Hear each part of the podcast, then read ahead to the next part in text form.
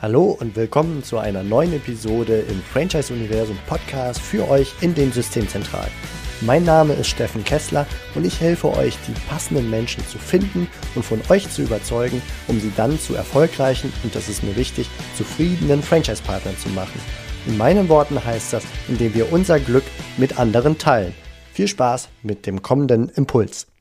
Hallo und herzlich willkommen, liebe Franchisegeber und Franchise-Manager da draußen, zu einer neuen Episode hier im Franchise-Universum Podcast mit einer Episode, die auf der letzten Episode aufbaut, wo wir uns mit mehreren Franchise-Gebern darüber unterhielten, was ist eigentlich zu tun, wenn ein Franchise-Nehmer ausfällt, krankheitsbedingt, äh, wenn er geschäftsuntüchtig wird. Und ich hatte es jetzt da ja schon angekündigt, dass ich mich gerne äh, mit einem Experten darüber austauschen würde, um so eine Art Idealprozess für die Systemzentrale herauszufinden, äh, sowohl in der Vorbereitung als auch wenn der Fall der Fälle eines äh, geschäftsuntüchtigen Franchisegebers eintritt, was ist denn dann zu tun? Und ich freue mich sehr, dass du dabei bist, lieber Thomas, Thomas Schleicher von der Sorgenlos GmbH, im Sparring mit Eugen, Eugen Marquardt von die Franchise-Macher. Und ihr oh. bringt beide eure Perspektive hier mit rein. Thomas, du in erster Linie, weil du einfach äh, mit der Sorgenlos GmbH, das sagt eigentlich schon alles, dieser Titel des, äh, deines Unternehmens, dich damit beschäftigt. Wie kann ich meine Sorgen loswerden im Sinne von, wenn der Fall der Fälle eintritt, beziehungsweise im Vorfeld meine Ängste? Wie kann ich mich so aufstellen?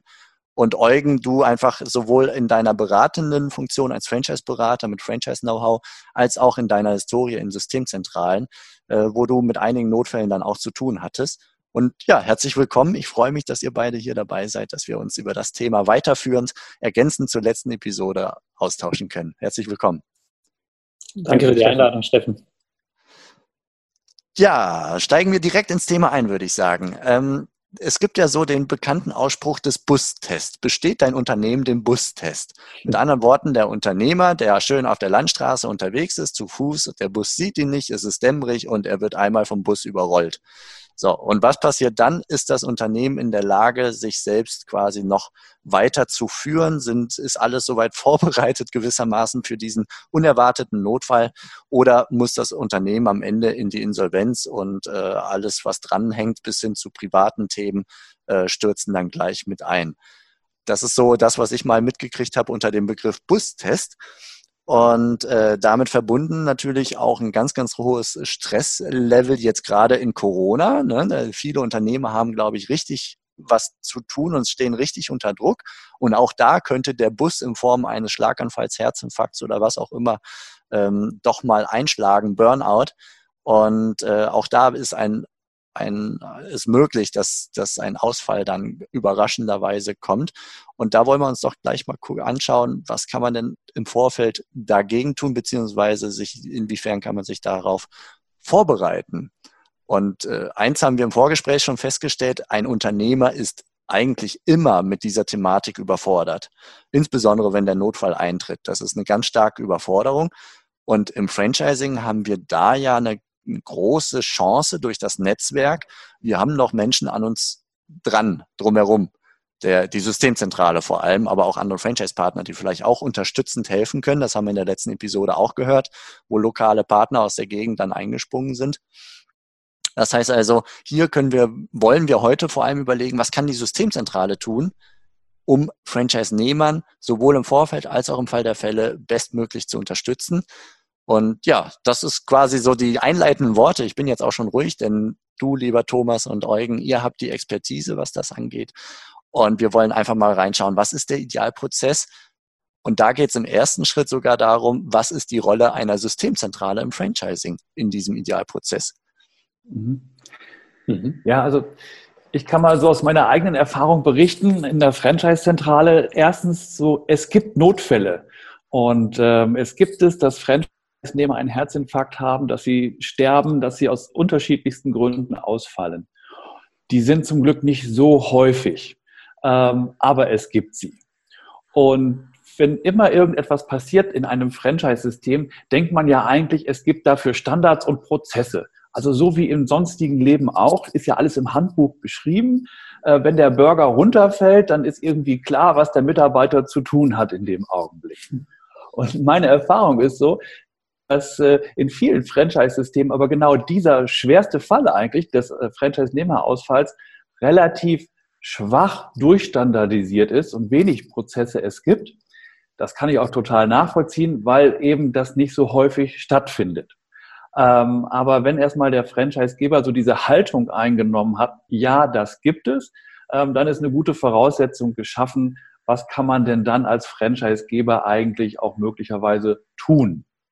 Vorbereitend oder auch in der Situation. Und ich glaube, dass wir den ein oder anderen Tipp hier, den wir gerade für Franchise-Nehmer gewissermaßen weitergeben, womöglich auch für die eine oder andere Franchise-Zentrale ganz hilfreich sein könnte. Denn welcher Franchise-Geber ist denn da so 100% vorbereitet? Das ist so eine Frage, die wir vielleicht im Hintergrund noch halten können.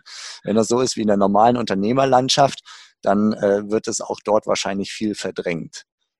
Definitiv. Auch diesen Fall, dass auch ein Franchise-Geber mal ausfällt, ähm, gibt es natürlich auch noch ähm, ähm, nicht ganz zu vergessen.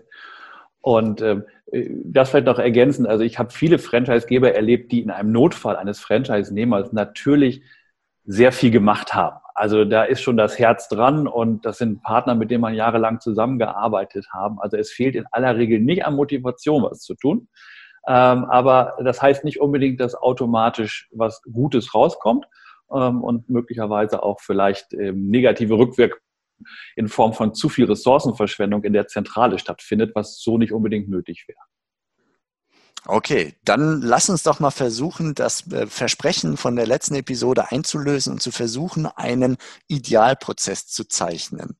Und lieber Thomas, du hast dir die letzte Episode angehört, hast einiges schon rausgehört und hast quasi ein, ja, so eine Art Handbuchentwurf vor dir liegen, beziehungsweise in deinem Kopf und wirst uns da jetzt ein bisschen durchführen.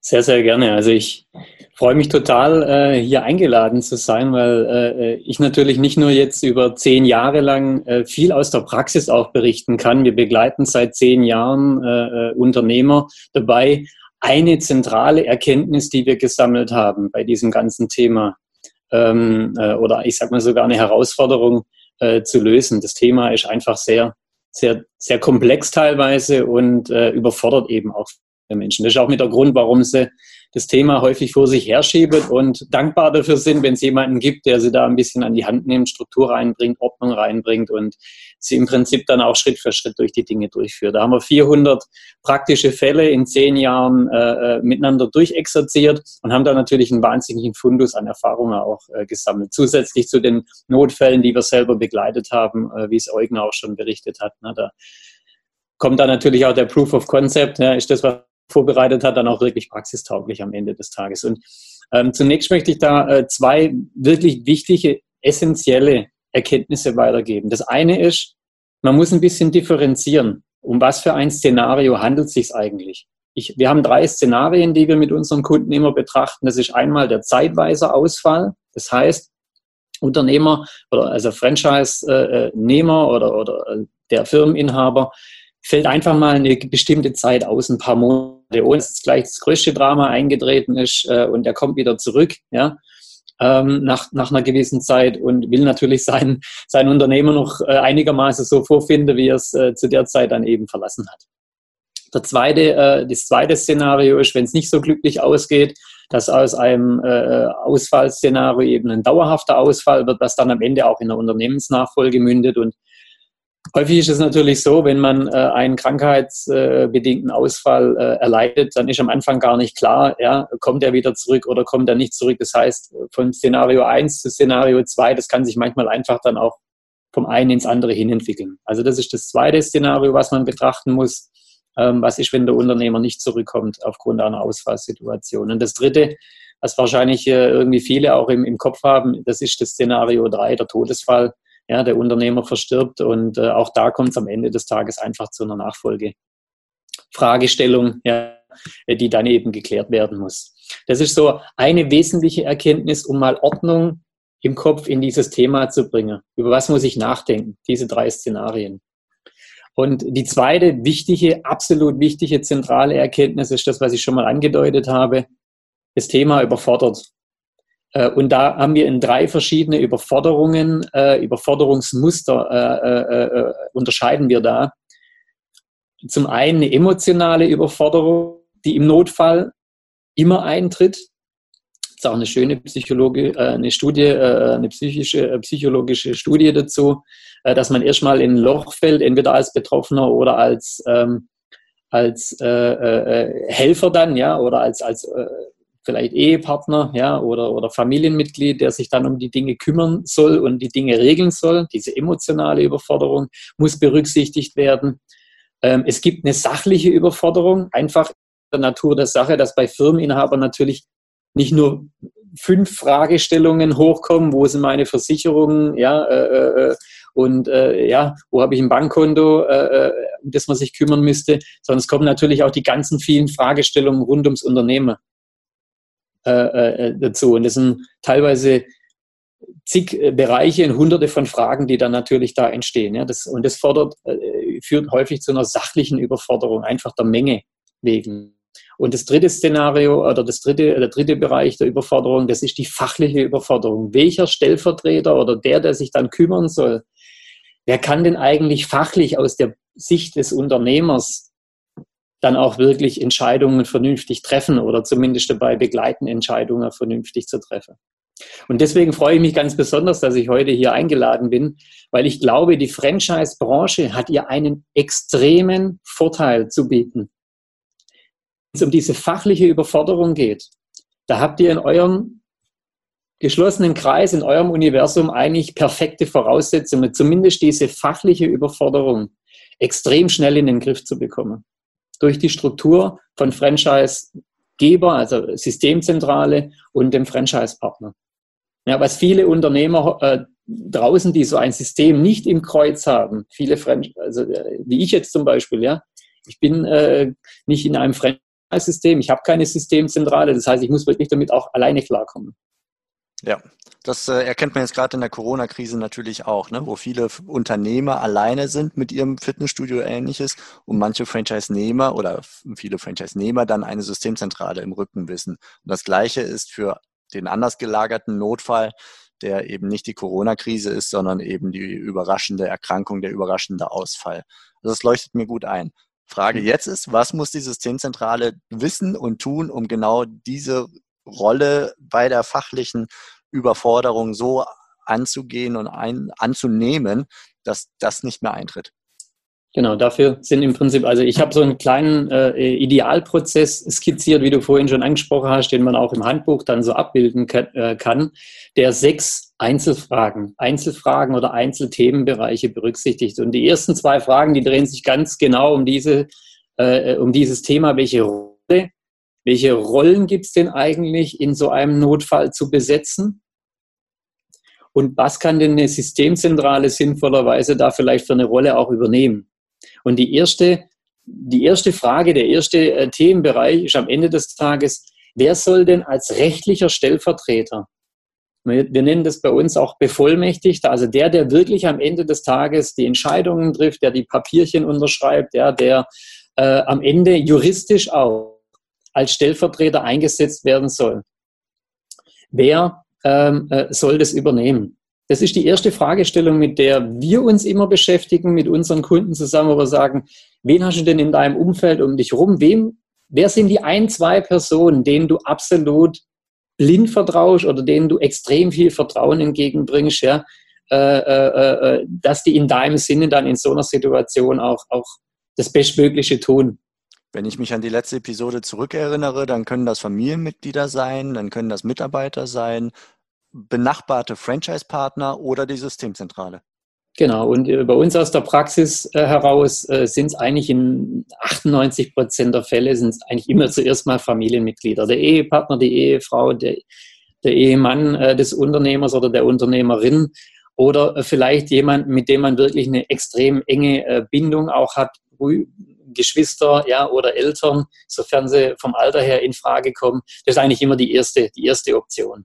Mhm. Ich, ich hake da mal äh, ganz kurz ein, genau. Und das ist eigentlich auch schon die Message, die jeder Franchisegeber an seine Franchise-Nehmer geben sollte. Erstens, habe diese Person, ja, also habe diese Vertrauensperson und sieh zu, dass die auch tatsächlich handlungsfähig, handlungsbevollmächtigt ist im Notfall.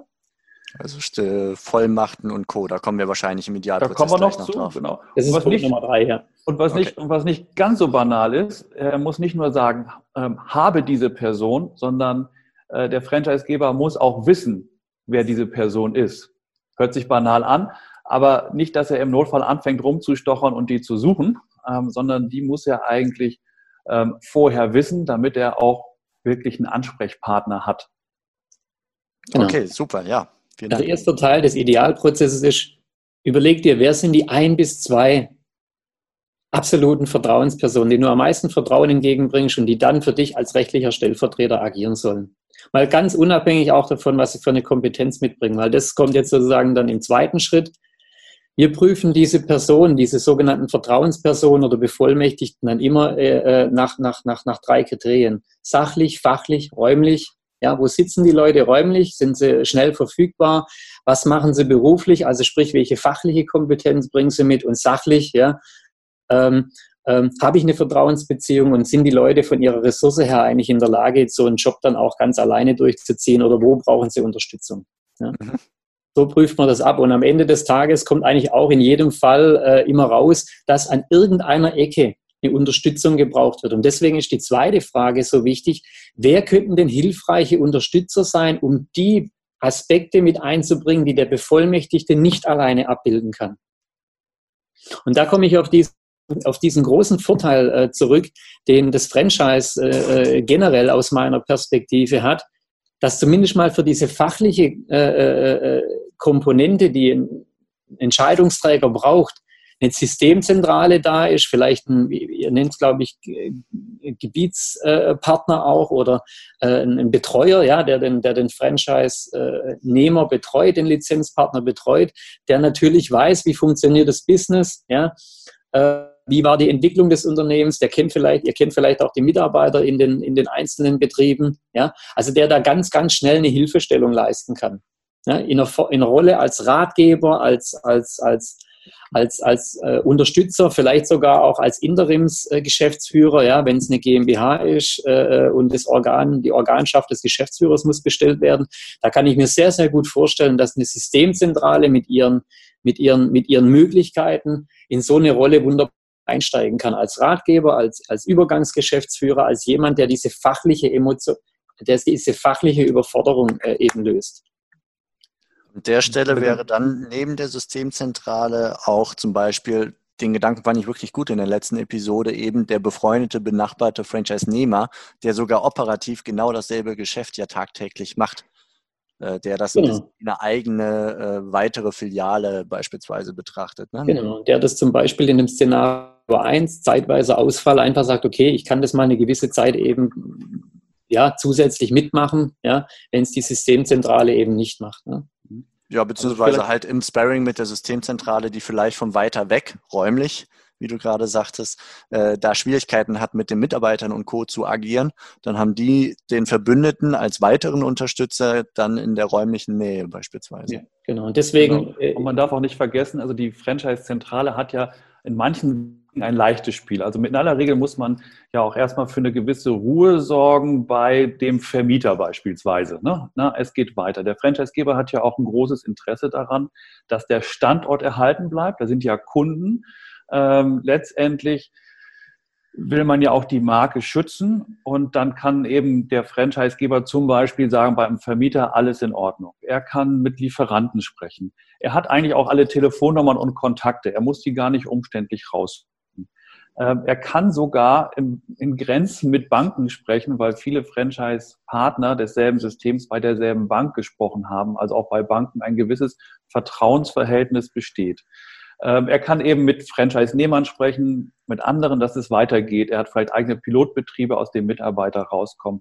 Also er kann wirklich dafür sorgen, zumindest für ein paar Tage, für eine gewisse Zeit, dass der Betrieb erstmal weiterläuft, damit überhaupt die Ruhe da ist, um andere nächste Schritte ähm, zu überdenken. Und auch da wieder, also ich habe da sehr häufig in einem Graubereich gearbeitet, eben deshalb, weil ähm, die Stellvertreterregelung, die Vertrauensperson nicht wirklich bevollmächtigt war. Das heißt, ähm, man spricht zwar mit dem Vermieter als Vertreter des Franchisegebers, aber eigentlich darf man das ja vielleicht gar nicht. Man spricht mit den Banken, man darf das gar nicht. Man spricht mit Lieferanten, man darf das vielleicht. Ähm, da läuft also auch äh, quasi zwangsweise, und das funktioniert ja manchmal auch nicht so schlecht, äh, auf dieser Ebene jedenfalls, äh, etwas im Graubereich ab. Aber das ist nicht wirklich wünschenswert. Und deshalb ist es eben so wichtig, dass da vielleicht der Lebenspartner tatsächlich ähm, eine Bevollmächtigung hat und jetzt mit dem Franchisegeber gemeinsam in diesen fachlichen Dingen äh, vorgehen kann, also mit dem gemeinsam zur Bank, gemeinsam zum Vermieter oder zumindest mit einem Dokument in der Hand. Ähm, und schon bin ich auch tatsächlich handlungsfähig. Also in diesem ganzen Bereich von der Laden läuft weiter, ähm, kann ein Franchisegeber nahezu erstmal alles tun. Okay, das ist die perfekte Überleitung zu Punkt 3, Thomas, oder? Ja, ich hätte noch eine Anmerkung äh, zu, dem, zu dem Punkt 2. Äh, das eine ist, ein Ratgeber oder ein, ein Netzwerk wie eine Systemzentrale zu haben, um die fachliche Überforderung zu lösen. Genauso wichtig, und das zeigen unsere Praxisfälle auch, ist äh, diese emotionale und sachliche Überforderung im Auge zu behalten. Ja, weil das überfordert teilweise eben dann auch die Ratgeber oder die, äh, die Interimsgeschäftsführer oder die, die diese fachliche Komponente abbilden, ja, dass die dann auch noch im Prinzip ja, irgendwo Trost spenden sollen und sich noch um 100 andere Fragen vielleicht äh, parallel kümmern sollten. Deswegen empfehlen wir dem äh, Stellvertreter ähm, äh, der Vertrauensperson nicht nur einen äh, Ratgeber oder eine Person zur Verfügung zu stellen, der diese fachliche äh, Ebene abbildet, sondern einen erfahrenen Profi, der sich um die emotionale und die sachliche, äh, äh, den sachlichen Bereich noch mitkümmern kann, der da einfach unterstützt. Und am Ende des Tages kommt bei uns so ein Notfall- und Vertreterplan raus, nennen wir das, wo so ein kleines Notfallteam am Ende des Tages auf dem Zettel steht äh, mit den ein, zwei wichtigsten Vertrauenspersonen, diesen, diesem Ratgeber, Interimsgeschäftsführer, befreundeten Unternehmer aus der Systemzentrale oder, oder aus einem anderen äh, Franchise-Partner. Äh, Betrieb, ja, und einem Profi, der das Ganze für uns rund macht. Und dann habe ich die ersten beiden Fragen eigentlich wunderbar äh, zu einem Ergebnis geführt und habe so ein kleines Notfallteam, wo ich weiß, ich vertraue den Leuten, die haben eine Ahnung, ja, und sie stehen nicht alleine da. Und der Profi, ist das eher dann tendenziell ein externer, so ja. jemand wie du jetzt, oder äh, ist der auch in den eigenen Reihen zu finden oder zu entwickeln? Kann in den eigenen Reihen entwickelt werden, könnte eine Rolle sein, die eine Franchise-Zentrale äh, ja, entwickelt, wenn das System äh, es, es, es hergibt. Ja? Aber in der Regel sind es Externe, ja, die dann eben Erfahrungswerte haben, die ein gutes Netzwerk haben, die vielleicht auch wissen, Mensch, äh, wo kriege ich vielleicht auch mal schnell noch eine Ressource her, die vor Ort fehlt. Ja. Okay. Hm? Gut, ja. super. Mit Blick also, auf die auch, würde ja. ich mal so in Richtung Punkt 3 schielen. Ich wollte, ich wollte noch eine Sache sagen, Steffen, ja. weil äh, ich ja auch eben gesagt habe, wo ein Franchisegeber und Thomas ja auch fachlich wunderbar viel tun kann. Und das wäre jetzt so meine Empfehlung, wo er eben ähm, eigentlich nichts tun sollte. Ähm, und das sind tatsächlich diese Geschichten, die man ja auch mitbekommt als Franchisegeber, wenn es um medizinische Fragen plötzlich geht. Ich höre das ja, man bekommt es automatisch mit, ähm, äh, wenn es um sehr emotionale Dinge geht, wenn es um Überweisung von Mitarbeitergehältern und solchen Geschichten geht, da wird dann die Luft so langsam ähm, für den Kompetenzbereich des Franchisegebers sehr dünn. Und äh, ich glaube, man sollte sich von vornherein so darauf vorbereiten, dass man auch sagt, da gehe ich gar nicht erst rein in diese Geschichte. Und wie kann man das verhindern, dass man da auch reingezogen wird? Äh, nämlich genau dadurch, dass äh, so ein Profi-Ersthelfer als externe Person tatsächlich da ist, die jetzt auch mit mir als Franchisegeber eine ganz tolle Kommunikationsebene haben kann, ähm, weil die tatsächlich alles überblickt. Ähm, also das ist eigentlich genau dieser, dieser, dieser Schneidepunkt sozusagen, wo ein Franchisegeber nach meiner Dafürhalten äh, sagen muss, nee, in diese Sachen gehe ich gar, auch gar nicht erst rein. Das ist auch nicht mehr meine Aufgabe, ähm, so gerne ich es machen würde und so viel Enthusiasmus ich vielleicht da auch habe, aber das mache ich nicht selbst. Also nicht ja. selbst. Aber ich kümmere mich im Vorfeld darum, dass jemand da ist, aber ich mache es nicht selbst. Wichtig ist es, das vorher zu definieren, schriftlich zu definieren, dass das allen Beteiligten klar ist. Genau. Und damit kommen wir im Prinzip schon zum Instrumentarium und den anderen vier Punkten am Ende des Tages. Was müssen jetzt das, was muss das kleine Notfallteam am Ende des Tages an, an Dokumenten und Informationen in der Hand haben? Und ihr habt das vorhin schon angesprochen. Der Punkt drei ist dann einfach, welche rechtlichen Dokumente, Verfügungen und Rechtsregelungen braucht es? Ja, und da kann ich aus der Praxis ganz kurz zusammenfassen. Als allererstes sollte man schauen, welche Rechtsform habe ich als Franchise-Partner.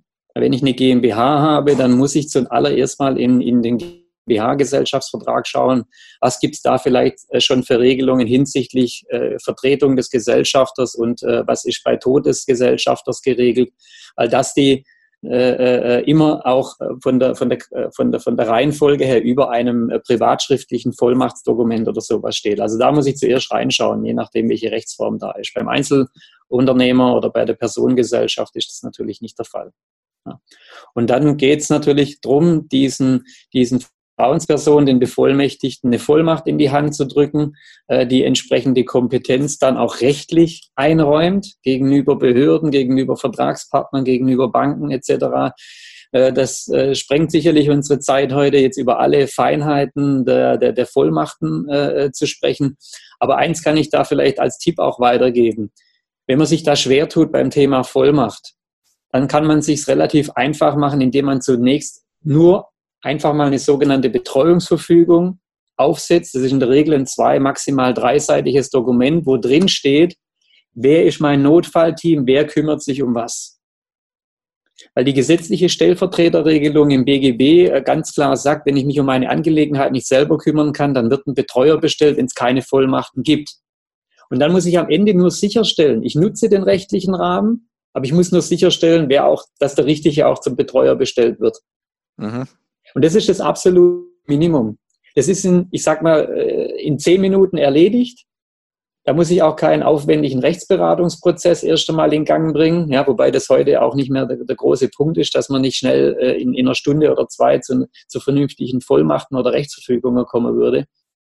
Aber wir es wirklich erstmal notfallmäßig, quick and dirty Betreuungsverfügung machen, die zwei, drei Vertrauenspersonen eintragen, plus die Rollen, äh, wer noch welche hat, und das Ding unterschreiben und dann bin ich da erstmal. Und so ablegen, dass die anderen auch wissen, wo es liegt. Ne? Idealerweise vielleicht auch irgendwie zentral registriert bei der Systemzentrale.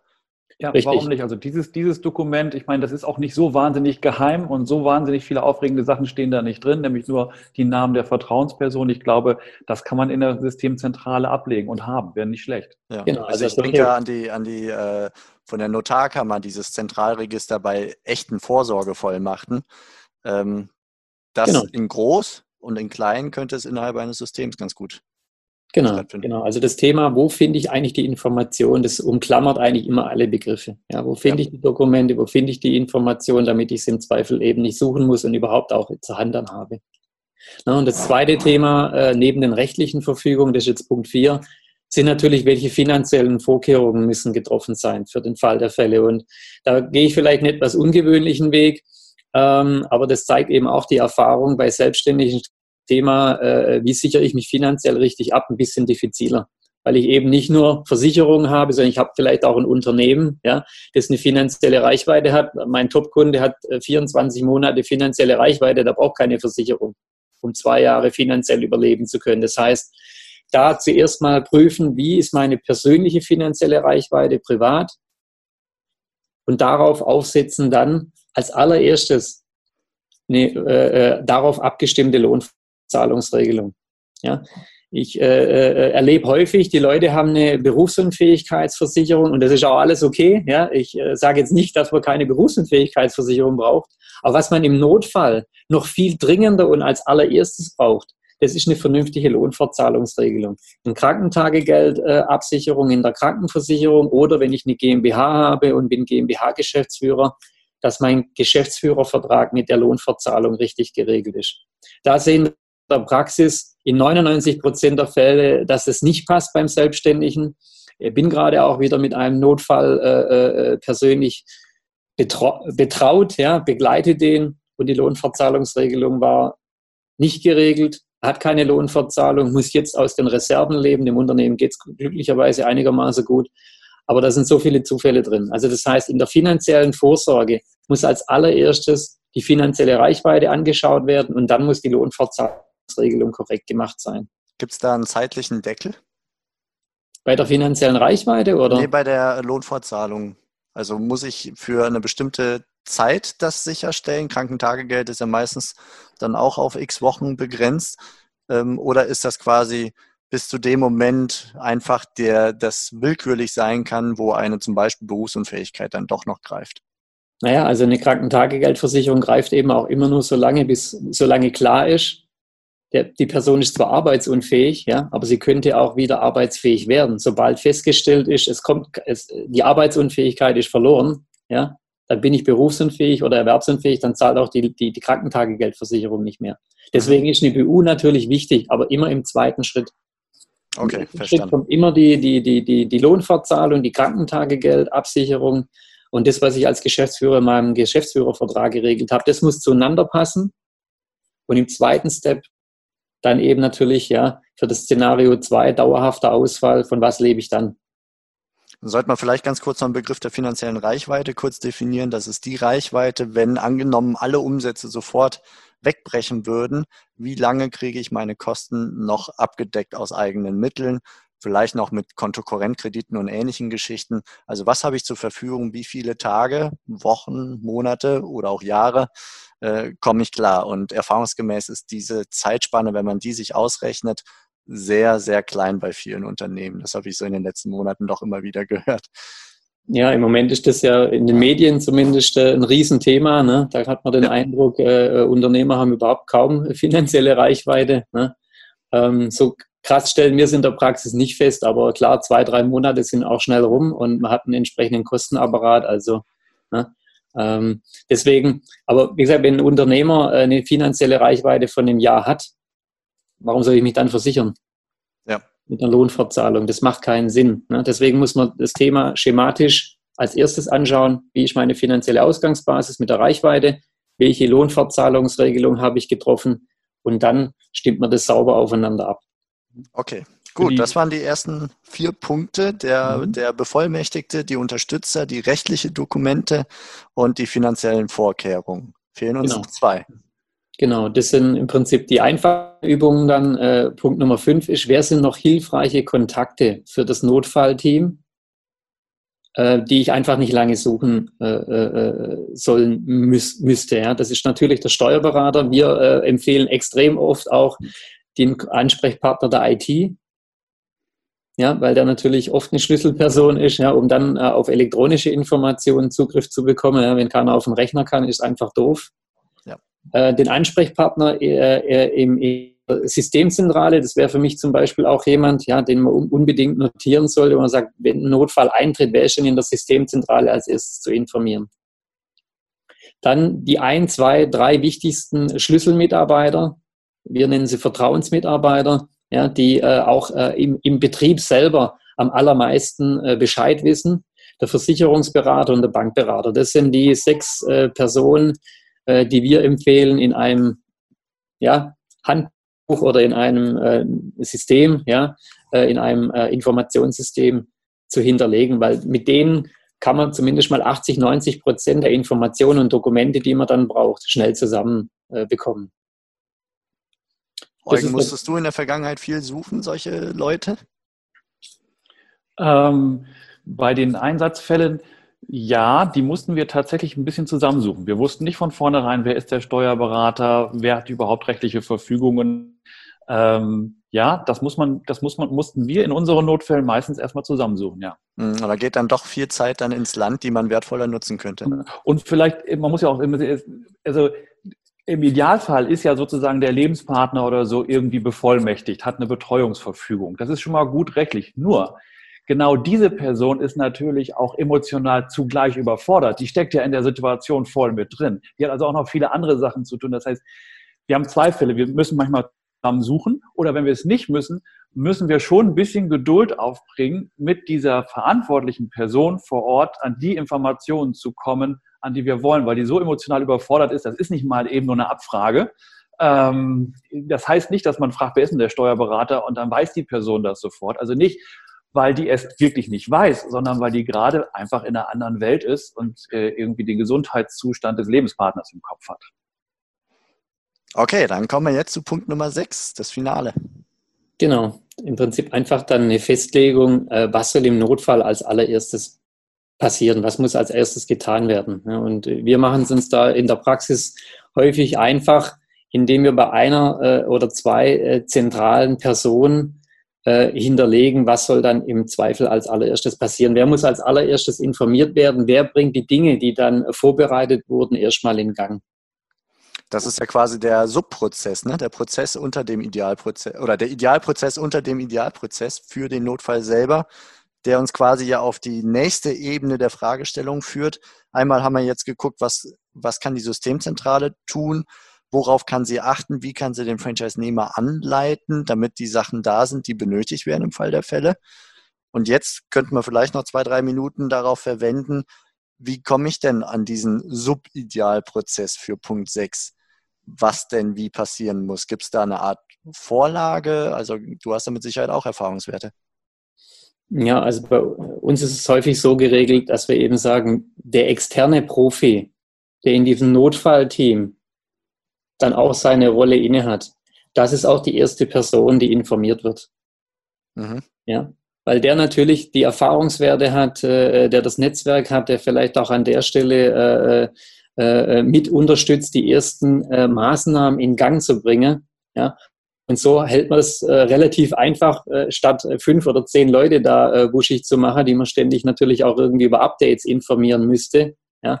sondern eine, maximal zwei Personen installieren, sogenannte äh, äh, äh, Ersthelfer, ja, Kontakt, ja, der dann einfach als Schaltzentrale erst einmal äh, mit, mit da ist ja, und hilft, Ordnung am Anfang in die, in die Sache reinzubringen, was ist jetzt als erstes zu tun, ja, wer ist zu informieren, welche Dokumente müssen wo hinterlegt werden, ja, Bank äh, vielleicht äh, kurz abgesprochen werden, damit Zahlungen alle reibungslos weiter funktionieren und so weiter.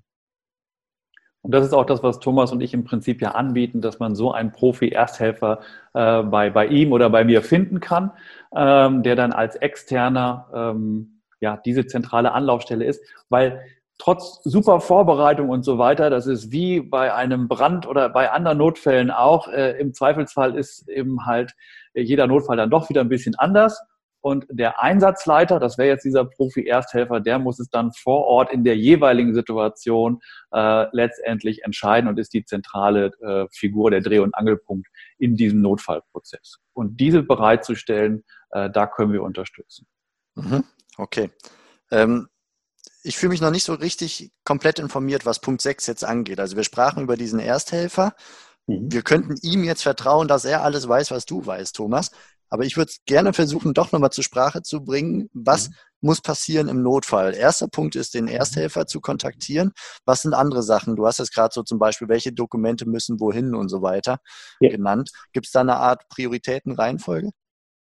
Im Prinzip, ja, äh, das, was wir auch in Punkt 3 und 4 äh, schon benannt haben. Ne? Die Rechtsverfügung, die getroffen wurde, die muss natürlich dann aktiviert werden. Das Original muss organisiert werden. Es muss die, äh, es ist die Fragestellung, wo muss es, wo muss es alles hin?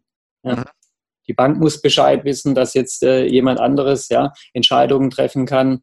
Äh, äh, äh ja, die Systemzentrale muss es vielleicht wissen. Ja, Lieferanten müssen wissen. Ja, ähm, äh, äh, und dementsprechend braucht man natürlich auch das äh, Dokument dazu, ja, um nachweisen zu können, ich bin jetzt ja eben übergangsweise hier eingesetzt und ihr dürft auch mit mir reden. Ja, was das Thema Datenschutz auch wieder angeht. Äh, eine zweite Maßnahme ist, die finanziellen Vorkehrungen ins Laufe zu bringen. Ja, das, also es sind zwei konkrete Punkte, ja, die dann im Notfallprozess mit als erstes äh, äh, äh, gemacht werden müssen. Ja, die Personen in die Lage zu versetzen, Gehälter zu überweisen, Verbindlichkeiten genau. und Co. Ja. Mhm. Genau. Beantwortet es die Frage, Steffen? Ja, oder? doch, ich, ich glaube schon. Ich habe so ein bisschen die Vorstellung, wir haben jetzt diese schönen sechs Punkte hier definiert. Man könnte fast eine Checkliste machen mit äh, den unteren, womöglich auch sechs Punkten, wo man, wo man tatsächlich Versicherung, Anwalt kontaktieren, Steuerberater informieren und so weiter und so fort das nochmal quasi aufdekliniert, dass jemand, idealerweise der Externe, der das sowieso schon weiß, aber vielleicht auch für die Systemzentrale, dass die einfach wissen, okay, das sind jetzt die relevanten Punkte. Nicht, dass ein, weiß ich nicht, der Steuerberater im Eifer des Gefechts dann untergeht. Naja, genau. klar, im, im, rechtlichen, im, rechtlichen, Bereich zum Beispiel, ja, da würde man es ja nicht nur bei der Überschrift belassen und sagen, welche rechtlichen Verfügungen habe ich getroffen, sondern ne, da würden dann natürlich auch die Dokumente entsprechend abgelegt werden und die Ansprechpartner dafür. Ja. Und dann muss ich mich eigentlich nur durch die vorherigen Punkte durchhangeln und habe im Grunde die Antwort auf äh, Punkt 6. Mhm, genau. Okay, verstanden. Hm. Also Mustercheckliste und so weiter und äh, Musterkapitel fürs Franchise-Handbuch. Ähm, das gibt es bei Thomas und mir. Und ähm, ich würde gerne noch äh, etwas dazu sagen. Ich möchte so ein bisschen diesem Thema immer dem Notfall, dem Schrecken nehmen, ne? weil manche sagen, oh, Notfall. Und ähm, der Unternehmerausfall ist ja eigentlich erstmal was Schönes, in Anführungsstrichen. Ja? Die Frage ist, wodurch wird er verursacht, der Unternehmerausfall? Wenn es durch Krankheit oder Unfall ist, ist es tragisch und teilweise auch dramatisch. Aber grundsätzlich haben wir das Thema Unternehmerausfall ja sowieso in der DNA eines jeden Unternehmers, weil eigentlich möchte er doch auch mal ausfallen dürfen, ähm, weil er eben in Urlaub geht, weil er eben mal eine Auszeit braucht, ähm, weil er vielleicht weitere Unternehmen aufbauen möchte und die anderen dann ein wenig alleine lässt. Wir haben dieses Thema Unternehmerausfall insbesondere eigentlich in der DNA von Franchise-Systemen, weil ja gerade Franchise-Nehmer sich für, Franchise, für ein Franchise-Unternehmertum entscheiden, weil der Franchise-Geber im Alltag sowieso bestimmte Sachen abnimmt, äh, damit man sich auf sein Business weiter konzentrieren kann. Ähm, zweite, dritte Standorte und ähnliches. Thema Nachfolge. Also überall ist eigentlich so diese Idee drin, wie kann ich denn mich frei machen mal für eine Zeit von meinem Unternehmen um am Unternehmen zu arbeiten oder auch mal was ganz anderes zu machen. Ähm, wenn so ein Ausfall ist, dann äh, kann ich mich natürlich besser darauf vorbereiten und äh, bin ja auch grundsätzlich immer handlungsfähig. Ähm, und es macht mehr Spaß, sich darauf vorzubereiten. Es macht auch viel mehr Spaß. Weil Präventionskoffers. eine tolle, eine tolle Sache. Ja, aber insofern ist, glaube ich, der, äh, der Unternehmerausfall was Normales, äh, nur eben durch Krankheit und Unfall äh, eben sozusagen der Worst Case dann, weil er auch immer ganz plötzlich kommt. Aber nur als Anregung auch für Franchisegeber und Franchise-Nehmer dieses Thema nicht so ganz schwer zu nehmen und oh, wir müssen und ah, so, sondern dass man sagt, eigentlich ist es doch irgendwie ganz normal und wenn wir das auch sonst irgendwie gut machen, dann machen wir es letztendlich auch dann gut, wenn Krankheit oder Unfall ins Spiel kommt. Okay, super. Vielen Dank. Das waren wie ein paar schöne Schlussworte. Thomas, hast du noch etwas zu ergänzen? Willst du noch einen bestimmten Tipp oder eine Anregung, etwas abschließend äh, unbedingt loswerden? Ich würde einfach gerne noch mal kurz den Vorteil vom, vom Franchising ansprechen wollen, ne? weil ihr habt da eine wunderbare Gemeinschaft äh, an sich, ja, wo ihr euch gegenseitig unterstützt, äh, das Business zu, zu betreiben. Ja, und nutzt es einfach. Ja, nutzt es einfach, definiert vorher die Rollen, wer übernimmt welche Rolle, ja, wo, wo sind meine äh, äh, Möglichkeiten auch erschöpft als Franchise-Zentrale, wie weit will ich gehen und wie weit, äh, wo, ab, ab welchem Punkt, ja, äh, fühle ich mich einfach nicht mehr äh, zuständig, ja, und wo kann ich dann eben äh, äh auch externe oder, oder, oder andere Unterstützungsmaßnahmen reinholen, ja, aber vom Grundsatz her, ich, ich finde einfach den Gedanken toll, ja, äh, den ihr da im Franchising habt, ja, äh, äh, dass diese fachliche, diese fachliche Unterstützung, die, die habt ihr per se schon da. Ja? Und, und ihr müsst eigentlich nur noch schön zusammenbauen. Ja? Und dann habt ihr da einen riesen Vorteil, ein riesen Argument auch fürs Franchising.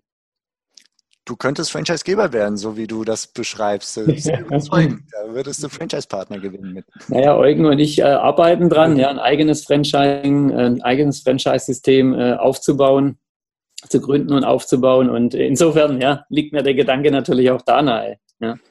Wunderbar. Ja, euch beiden dann äh, auf diesem Wege alles Gute, viel Erfolg. Auch bei dem Franchise-System wird es sich um den Unternehmer-Notruf handeln. Also genau. genau. die gleiche Thematik, über die wir gerade sprechen. Das beweist uns, dass wir hier mit den richtigen Leuten gesprochen haben. Und äh, ja, euch ganz vielen herzlichen Dank für, für eure Zeit und ja, das transparente Wissen, was ihr mit uns geteilt habt, mit dem Idealprozess sowohl im Fall selber, wenn der böse oder der gute Fall eintritt, dass jemand rausgeht, als auch präventiv, wie kriege ich als Systemzentrale meine Franchise-Partner da ein wenig, naja, sagen wir mal, eingenordet. Worüber wir jetzt nicht eingegangen sind, fällt mir gerade so ein, wo ich die Abmoderation hier gerade mache. Wie überzeuge ich denn so einen Unternehmer, Thomas, dass er das jetzt heute tun sollte und nicht auf die lange Bahn. Also wie kriege ich denn da die Motivation hoch? Hast du da noch so einen abschließenden zentralen Tipp? Also den, den, den irgendwas noch einen weißen Hasen aus dem Hut zaubern, ja. Ähm, also also ich glaube, die Bedrohungsmasche funktioniert schon mal nicht. Ne? Das ist äh, so, das, ganz ehrlich, Bedrohung aufzuzeigen, das, das weiß eigentlich jeder schon. Ne? Ich, ich, ich würde es jetzt nicht an irgendeinem Argument festmachen, äh, sondern ich würde es an einer Situation festmachen. Was unsere Kunden extrem verbindet, ist, es sind Familienmenschen. Ja, wir haben einfach eine ganz hohe Quote von, von, von, von, von Unternehmern, die in familiären Strukturen unterwegs sind und die das auch mögen. Wir nennen sie Familienunternehmer. Die haben äh, eine Partnerschaft, die haben Kinder, die haben, ich sage auch immer gerne, berufliche Familie. Ja, in ihren Unternehmen fühlen die sich als eine, eine kleine Familie. Ja, und im, ich glaube, im Franchising wird man das auch finden. Ja, da, da, da gibt es nicht nur den oder den, sondern alles ist irgendwie so, ein, so eine gemeinsam, äh, gemeinsame Sache. Und ähm, das ist eigentlich das Wesentliche, auf was wir zum Beispiel äh, äh, gestoßen sind, dass sehr häufig Menschen, die in diesen familiären Strukturen sind und die auch gerne Familienmensch sind, dass die sowas anpacken. Ja, und okay. äh, weil da gibt's natürlich auch äh, mehr Betroffene am Ende des Tages, die dastehen und mit dem Scherbenhaufen zurechtkommen müssen, ja, wie wenn jetzt jemand überhaupt nicht in familiären Strukturen irgendwo unterwegs ist oder der, der alleinstehend ist, der, der eine Mietwohnung hat, äh, der keine Schulden hat, ja, äh, da ist nicht so dramatisch wie für jemanden, der vielleicht vor fünf Jahren gebaut hat, der sich gerade etwas aufbaut, die Frau ist zu Hause, äh, betreut die Kinder, ja, da gibt's natürlich viel, da hängt natürlich viel, viel mehr dran. Ne? Und darauf könnte man sicherlich achten, wer aus meinem äh, Franchise-Partner ähm, äh, Fundus, wer hat denn diese familiären Strukturen äh, und äh, äh, ja, bei wem könnte denn da wirklich viel schiefgehen? Okay, ja, das, das, ist Bedrohung, super. Das, das Bedrohungsszenario funktioniert, glaube ich, schon, wenn man sagt, denkt einfach nicht an euch, denkt an eure Familien. Ja, ich glaube, genau. das zieht er tut es für eure Familie. Das ist so genau. der abschließende Impuls, den wir jetzt in die Systemzentrale mitnehmen können. Wenn ihr eure Franchise-Partner überzeugen wollt, dann baut die Brücke zwischen dem möglichen Notfall und der Familie und sagt ihnen, tut es für eure Familie. Vielen Dank euch beiden für diesen Impuls. Eure Kontaktdaten werde ich in die Show Notes noch mit aufnehmen, euch verlinken. Und ja, euch weiter eine gute Zeit jetzt auch in diesen Zeiten von Corona. Bleibt gesund und äh, bleibt frei von Notfällen, außer beruflich bedingt. Macht es gut. Dankeschön. Du auch, Vielen Dank. Danke. Vielen Dank. Das war's für heute von mir hier im Franchise-Universum Podcast. Ich freue mich, wenn für euch ein passender Impuls dabei war und wenn ja, dann leitet ihn gerne an eure Kollegen innerhalb der Systemzentrale weiter und ganz besonders empfehlt sehr gerne diesen Podcast an eure befreundeten Franchise-Geber und Franchise-Manager, denn es ist natürlich noch lang nicht jeder in der Podcast-Welt angekommen. Und sehr gerne hinterlasst mir eine nette Bewertung auf iTunes. Das hilft mir, diesen kleinen Nischen-Podcast für die Franchise-Wirtschaft leichter auffindbar zu machen. Ich wünsche euch eine gute Zeit, teilt euer Glück, euer Wissen, euren Erfolg mit eurem Franchise-Partner. In diesem Sinne macht es gut, bis zur nächsten Episode. Ciao.